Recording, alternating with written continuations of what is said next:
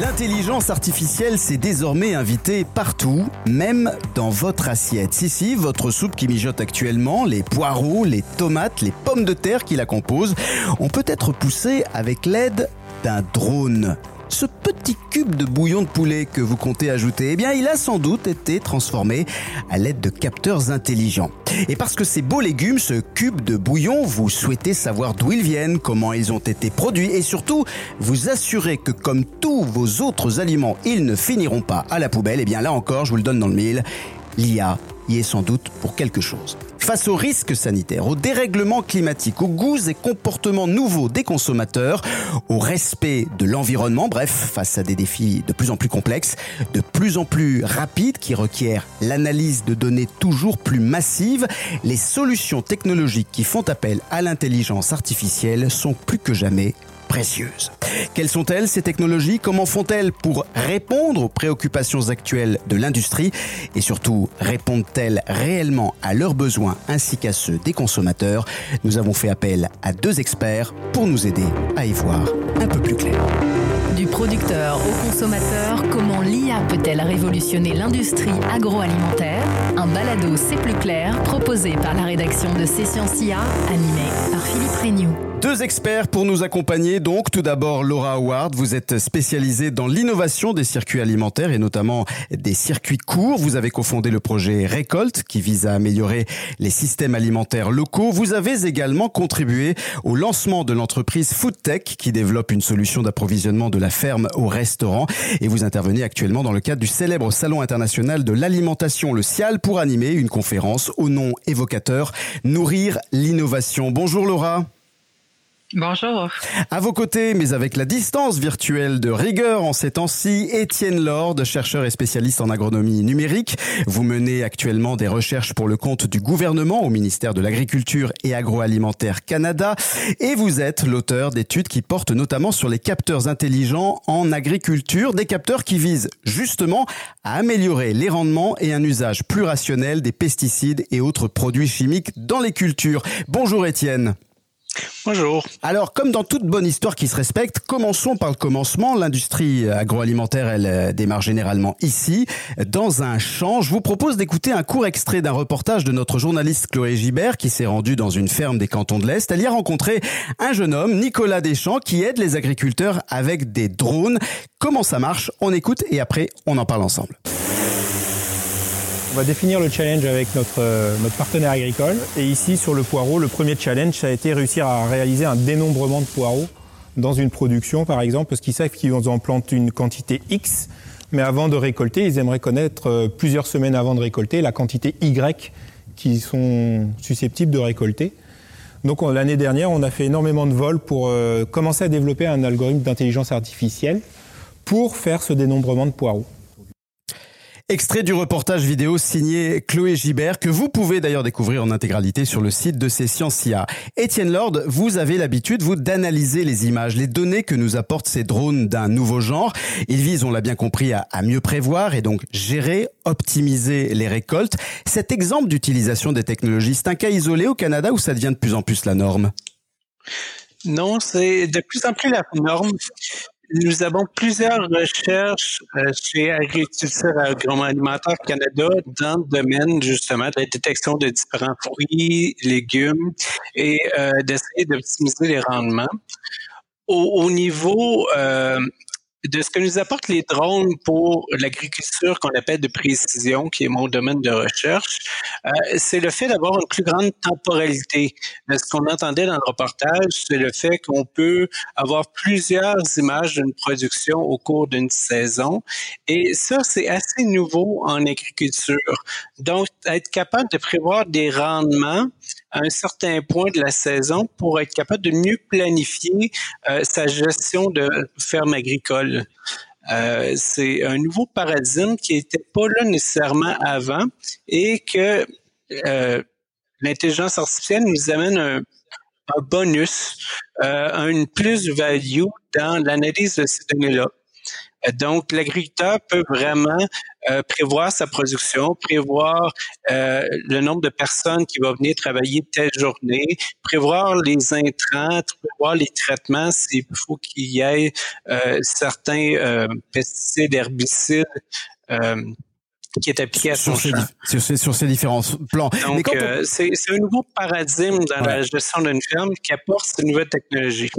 Mais quand on parle d'IA, euh, Étienne Lord, on parle toujours de ce qui constitue la, la nourriture de ces petites bibites que sont les algorithmes, c'est-à-dire les données, et elles sont de plus en plus nombreuses. D'ici 2030, la ferme moyenne capterait plus de 4 millions de séries de données par jour afin de prendre de meilleures décisions. C'est ce qu'on appelle, et c'est ce que vous faites, de l'agriculture de précision. Donc, mais au Canada, on se situe comment par rapport à ça, surtout par rapport aux autres pays industrialisés? Est-ce qu'on est bien placé? Oui, on est très bien placé. On a des grands instituts avec, par exemple, euh, le MILA de l'Université euh, de Montréal.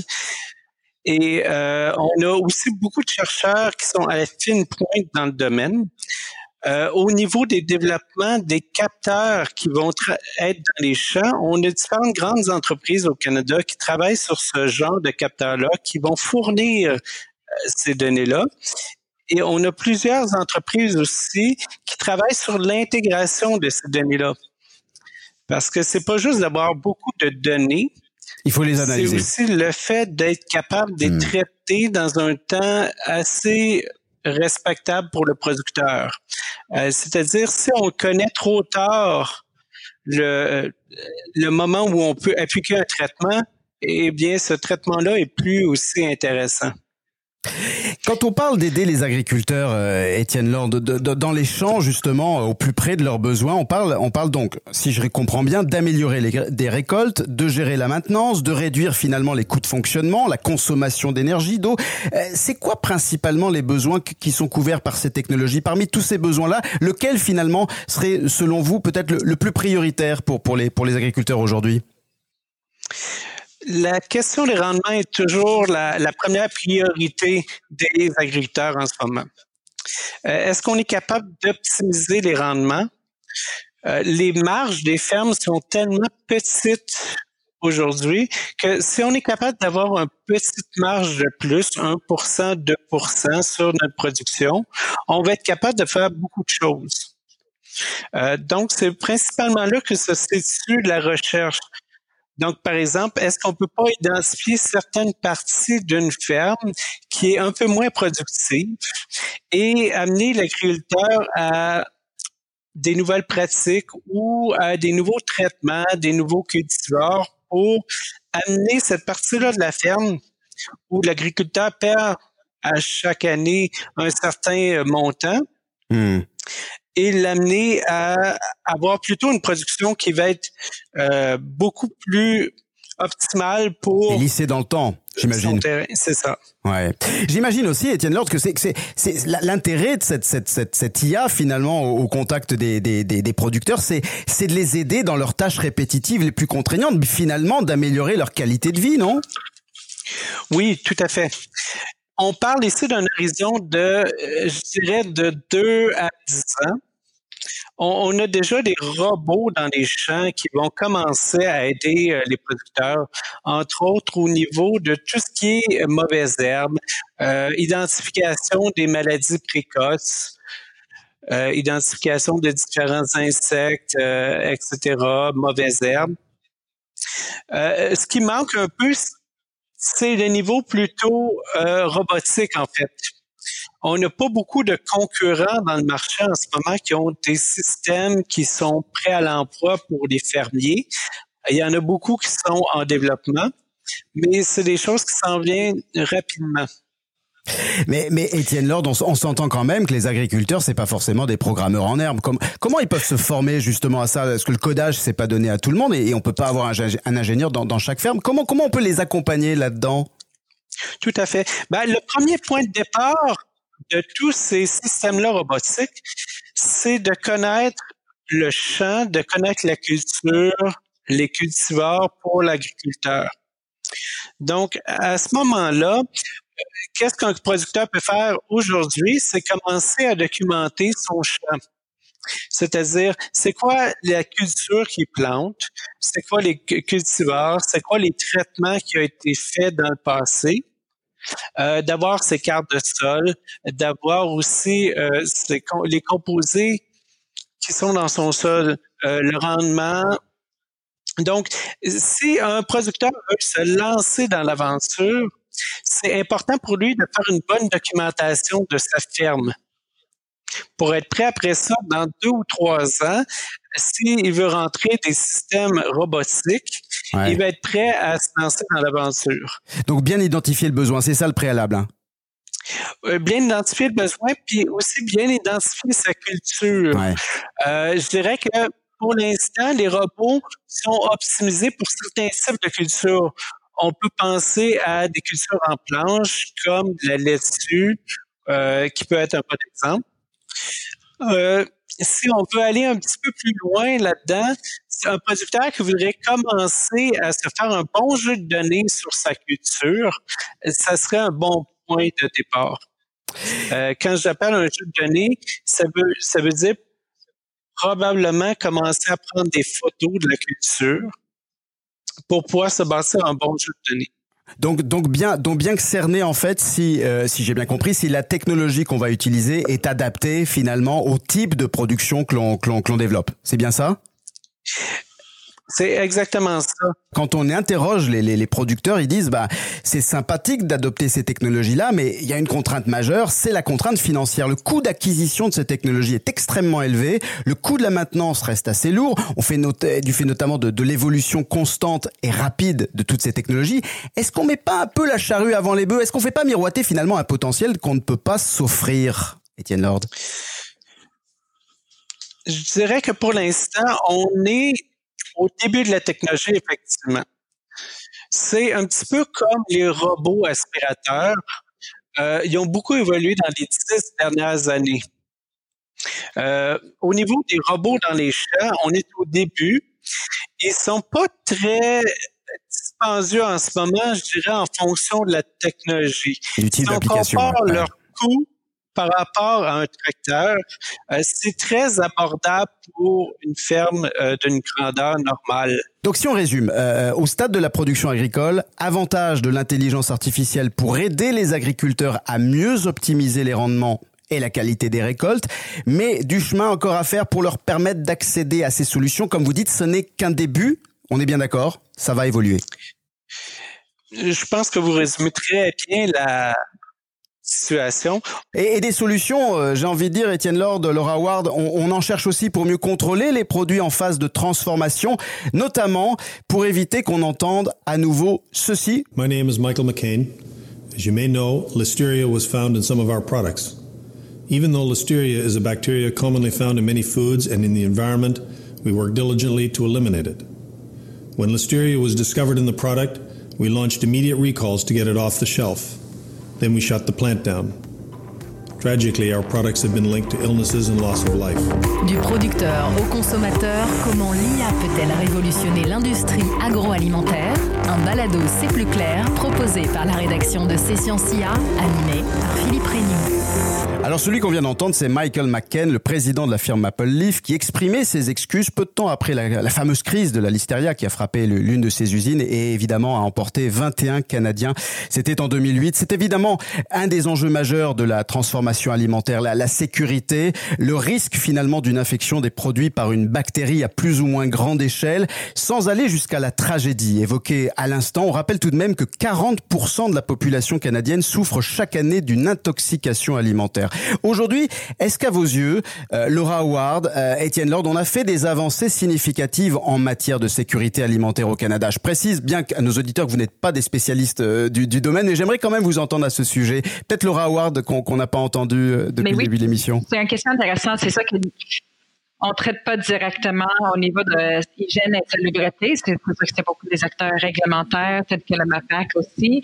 Je pense que c'est ça qu'il y a des risques. il y a de plus en plus de questions d'évaluer est-ce qu'il y a réellement des risques, qu'on commence à pivoter mm. aussi nos systèmes alimentaires avec les ventes plus directes au niveau de la ferme euh, versus la grande production.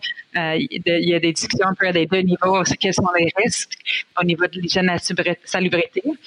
Euh, je pense qu'on a vu malheureusement avec le cas de Maple Leaf que c'est pas nécessairement juste les risques des petits producteurs qui vendent direct la ferme, ça peut arriver à toutes les échelles euh, et, type de production et, transformation. Et d'autant plus quand elle est complexe, on va, y, on va y venir, mais on peut mentionner quand même que aujourd'hui, on n'est plus forcément, on a appris finalement de cette de cette tragédie, donc des technologies de, de traçage finalement des aliments ont été mises de l'avant. La matière, ça va des puces pour repérer les contaminants, jusqu'aux étiquettes infrarouges, en passant par le, le séquençage des ADN des, des de, de, de, certains pathogènes. Euh, mais, mais finalement, euh, si on entend bien, le, le risque pour la sécurité alimentaire, est-ce qu'il n'est pas avant tout dû au fait.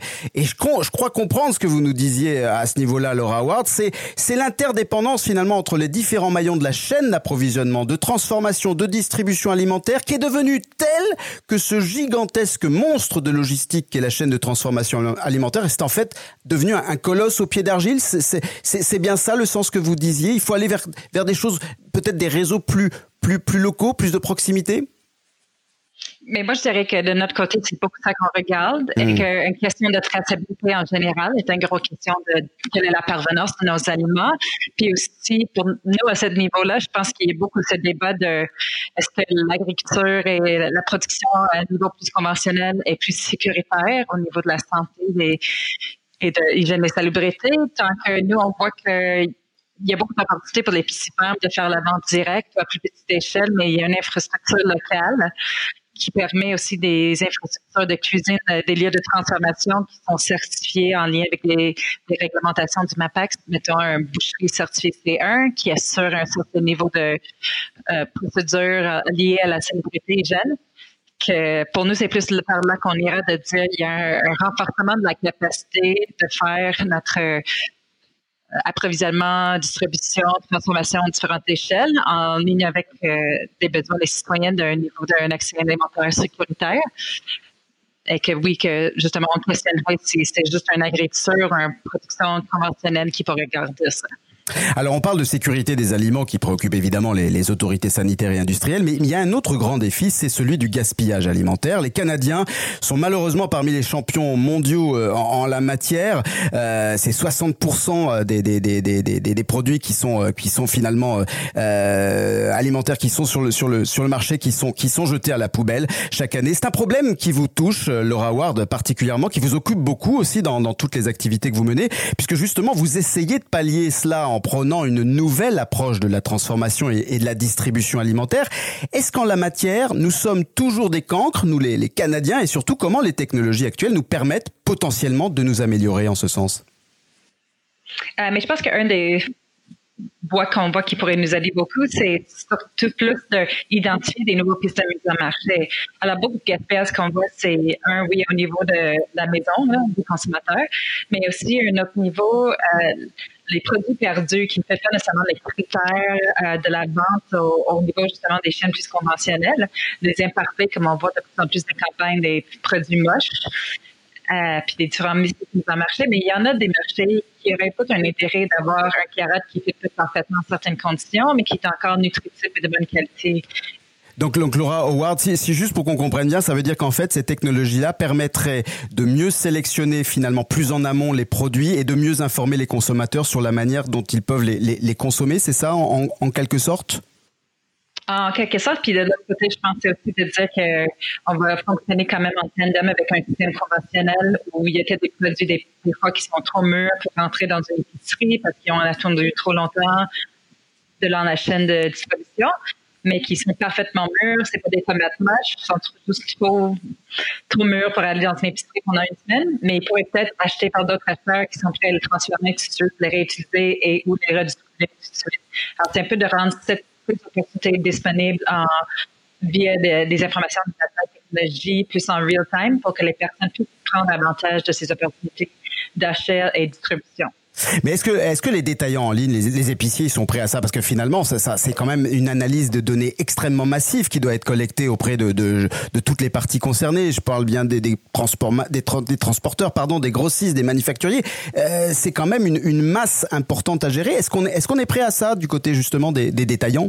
Juste vite que nous, nous, les partenaires qui ont qui sont des distributeurs quand même, qui représentent des producteurs euh, de différentes échelles à travers le mmh. Québec. Mmh. Leur rôle en tant que hub et de distribution et d'avoir des membres producteurs, c'est de vendre autant de produits qu'ils peuvent au nom de leurs membres. Alors, s'il y a un marché qui est plus prêt à accepter des produits à cause de l'état des produits, même si c'est encore parfaitement beau, mais c'est de leur avantage aussi de pouvoir travailler à identifier des marchés pour vendre des produits, même si c'est un peu en dessous du, du prix de marché traditionnel.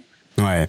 Donc réduire le gaspillage, mais réduire aussi notre dépendance aux importations, euh, c'est un c'est un des, des enjeux aussi que, que, que vise un certain nombre de euh, de pays. Bref, viser d'une certaine manière l'autosuffisance, c'est évidemment une tendance là aussi qu'on qu'on observe. Euh, Là-dessus, est-ce que l'IA peut nous permettre d'optimiser les réseaux locaux, miser finalement un peu plus sur les circuits courts, Laura Ward? Je pense que oui, il y a une opportunité, mais on était au début un peu d'explorer en dehors de business as usual, Hmm. euh, qu'on regarde plus d'une efficacité, euh, de- des approches euh, durables, régénératives, reconnaissance, reconnaissance de tous les, les besoins de diversité culturelle, etc.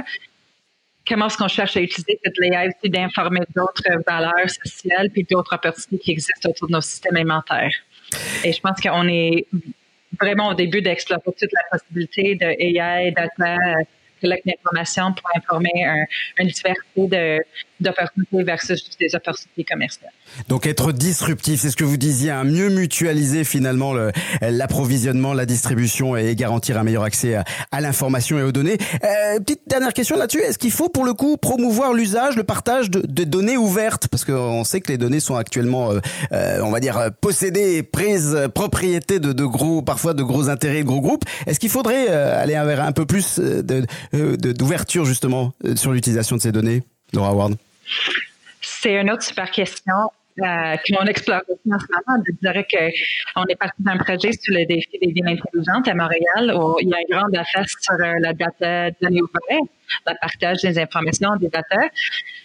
Mais nous aussi, nous avons des questions. Il y a toujours cette question peut-être éthique de la collecte de data, qui, en a accès pour informer quoi, quelles sont les limites d'un data des données ouvertes, et surtout les, la, la manière et les processus de comment euh, l'information est récoltée et pour quelles raisons. Alors, c'est des beaux questions puis qui ont des bases. Qui attendent encore des réponses, visiblement. C'est ça, il n'y a pas nécessairement des réponses, puis surtout au niveau des modèles d'affaires. Ouais.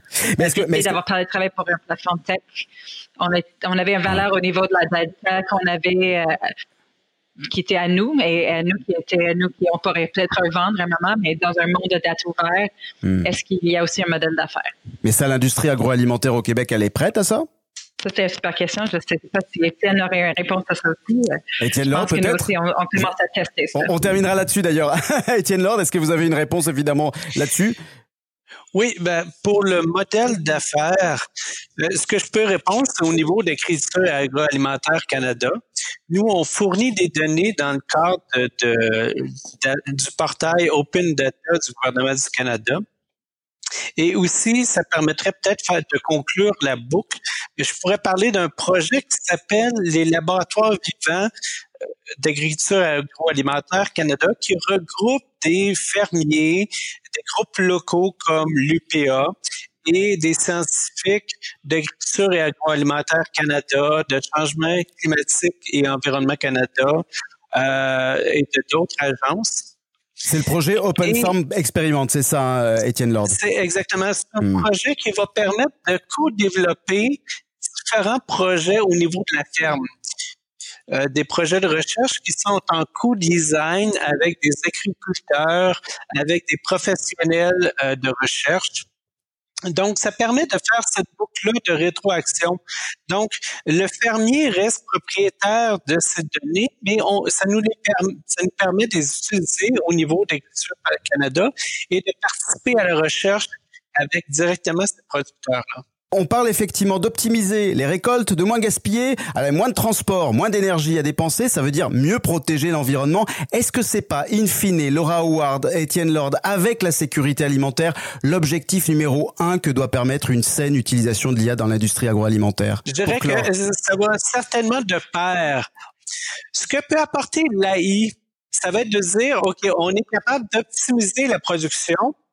Donc, si on est capable de mieux cibler la production, on va être capable de mieux gérer euh, les, les pertes, en fait. Hmm. On va essayer de minimiser ces pertes-là. En ce sens, ça va amener à moins gaspiller et à moins essayer de rejeter certains produits, par exemple des fertilisants dans l'environnement. Et c'est ça le but un petit peu de l'agriculture de précision, c'est d'arrêter de gérer l'agriculture par la moyenne du champ, mais plutôt de gérer chaque plan un par un. Et on l'imagine aussi, euh, Étienne Lord, une meilleure connaissance des sols. Et Dieu sait si, évidemment, avec le réchauffement climatique et, le stress hydrique que vont connaître certains, euh, certaines terres, euh, ces besoins-là aussi de connaissance précise de ce que les sols ont besoin va être, va être important, j'imagine. Tout à fait, avec les objets connectés qui vont de pair avec les recherches en intelligence artificielle. Le plus, plus qu'on va avoir de données très locales au niveau de la donnée, que ce soit de la donnée de température, la donnée de composition des sols, euh, données au niveau de la culture et des rotations de culture. Et plus on va être capable d'avoir des modèles fins qui vont permettre d'aider l'agriculteur à mieux gérer sa production, mieux gérer ses intrants, euh, et ainsi de mieux participer peut-être à, à, une agriculture de plus en plus durable, durable. à une agriculture régénératrice. Laura Ward, est-ce que vous avez un dernier petit mot là-dessus? Ah, mais je pense qu'on serait surtout intéressé à travailler avec des personnes comme Étienne, de comprendre euh, quelles sont les opportunités à cette partie-là et justement comment qu'on peut commencer à penser de qu'est-ce que ça nous informe des nouveaux modèles d'affaires, des, nouvelles façons de faire, puis des nouveaux soutiens qui seront besoin pour ces nouveaux modèles d'affaires aussi. Comment est-ce qu'on on réimagine aussi l'écosystème qui appuie ces nouveaux modèles d'affaires qui vont peut-être avoir justement l'avantage de d'utiliser AI pour euh, avancer pour, euh, vers un système plus régénératif, plus local, plus durable. Alors voilà, l'invitation est ouverte et je vois qu'évidemment euh, le, côté entrepreneur de Laura Ward reprend très vite le dessus. Alors on espère évidemment que vous serez invités à, travailler ensemble sur des, des, fort beaux projets. Merci à vous deux, Laura Ward, Étienne Lord, euh, d'avoir participé à cette, à cette discussion. Si vous souhaitez en, savoir plus euh, sur les travaux et les projets menés par Laura Ward, je vous invite à, visiter tout simplement bah, le site, le, le, site très fourni du collectif Récolte sur le www.récolte.ca et les travaux d'Étienne Lord sont à découvrir sur le site web d'agriculture et agroalimentaire Canada au www.agr.gc.ca. Merci beaucoup Laura, merci beaucoup Étienne. Merci. À, la réalisation technique Nchiche Doumbia et toute l'équipe de GTS, à la coordination plateau Anne-Sophie Casper, à la rédaction Chloé Gibert et à la recherche Alexandra Lozon. Merci à notre partenaire le gouvernement du Québec pour le soutien actif à la réalisation logistique de cette émission et merci à vous de nous avoir suivis. Philippe Regnoux au micro, quel est l'impact de l'IA dans l'industrie? Agroalimentaire. Pour vous, on l'espère, c'est désormais plus clair. Merci de votre attention.